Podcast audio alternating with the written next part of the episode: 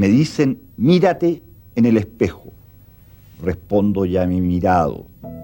Me dicen, ah, pretencioso, ¿y qué buscabas? ¿Habráse visto? Pero yo doy mi palabra que no me he visto, por eso me buscaba. El 22 de enero del año 2020 murió en Santiago a quien estamos escuchando, Armando Uribe Arce, el diplomático, abogado, experto en derecho minero, el gran poeta de la llamada generación literaria del año 1950, que obtuvo el Premio Nacional de Literatura el año 2004 y que fue además profesor titular de la Sorbona en varias ocasiones. Es prepararse para la muerte y tenerla presente todos los días y todas las noches. Armando Uribe había nacido en Santiago en octubre del año 1933. Su padre, Armando Uribe Herrera, fue un abogado y político liberal que ocupó distintos cargos públicos, entre ellos el de ministro de Justicia. Su mamá, María Luisa Arce, era dueña de casa. Uribe estudió en el St. George College, luego ingresó a la Universidad de Chile y se licenció allí en Derecho el año 1956 Después realizó estudios de posgrado en la Universidad de Roma, donde obtuvo un doctorado en Derecho el año 1961. Luego de su regreso a Chile, Armando Uribe ejerció la abogacía y también la docencia. Fue profesor de Derecho Minero en la Universidad de Chile, también en la Universidad Católica, fue profesor invitado en distintas universidades extranjeras, entre ellas, como decíamos, la Sorbona de París, también la de Michigan y la Universidad de Sassari en Italia.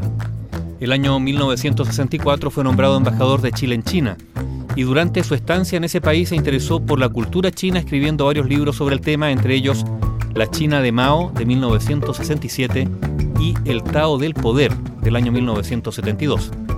Fue diplomático Uribe, fue ministro consejero del Ministerio de Relaciones Exteriores el año 1967, encabezó la delegación chilena a la Asamblea Extraordinaria de Naciones Unidas en la que se aprobó el Tratado de No Proliferación Nuclear y fue embajador ante la ONU desempeñándose en la Embajada chilena en Estados Unidos entre 1968 y 1970. Militante de la izquierda cristiana, el gobierno de Salvador Allende lo nombró embajador nuevamente en China. El golpe de Estado de 1973 lo sorprendió en París, negociando el pago de la deuda de Chile con el denominado Club de París. Él mismo lo contó.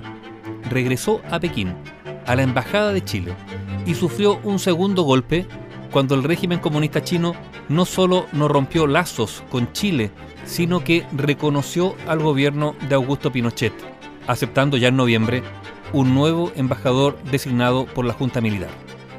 Armando Uribe entonces se exilió en Francia. Allí continuó su carrera literaria y académica.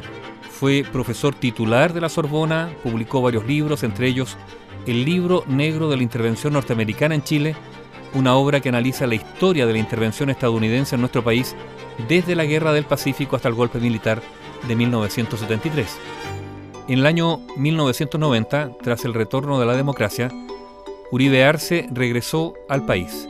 Continuó su carrera literaria y académica, también se involucró en la política, de hecho, fue candidato a diputado por Ñuñoa el año 1993, no siendo elegido el año 1990 recibió el Premio Municipal de Literatura de Santiago.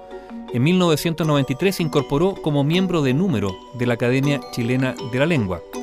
El año 1998, Armando Uribe lanzó su obra Odio lo que odio, rabio como radio. Fue distinguido con los premios Altazor de ensayo y poesía por A Peor Vida y El fantasma de la sinrazón y El secreto de la poesía, respectivamente el año 2002. Luego recibió el Premio Nacional de Literatura el año 2004.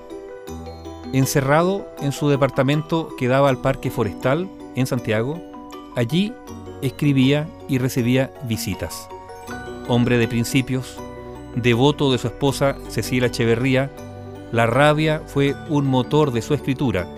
Rabia ante las injusticias, la mediocridad, la incultura, la componenda y la deslealtad. Armando Uribe Arce murió en Santiago el 22 de enero del año 2020 a los 86 años.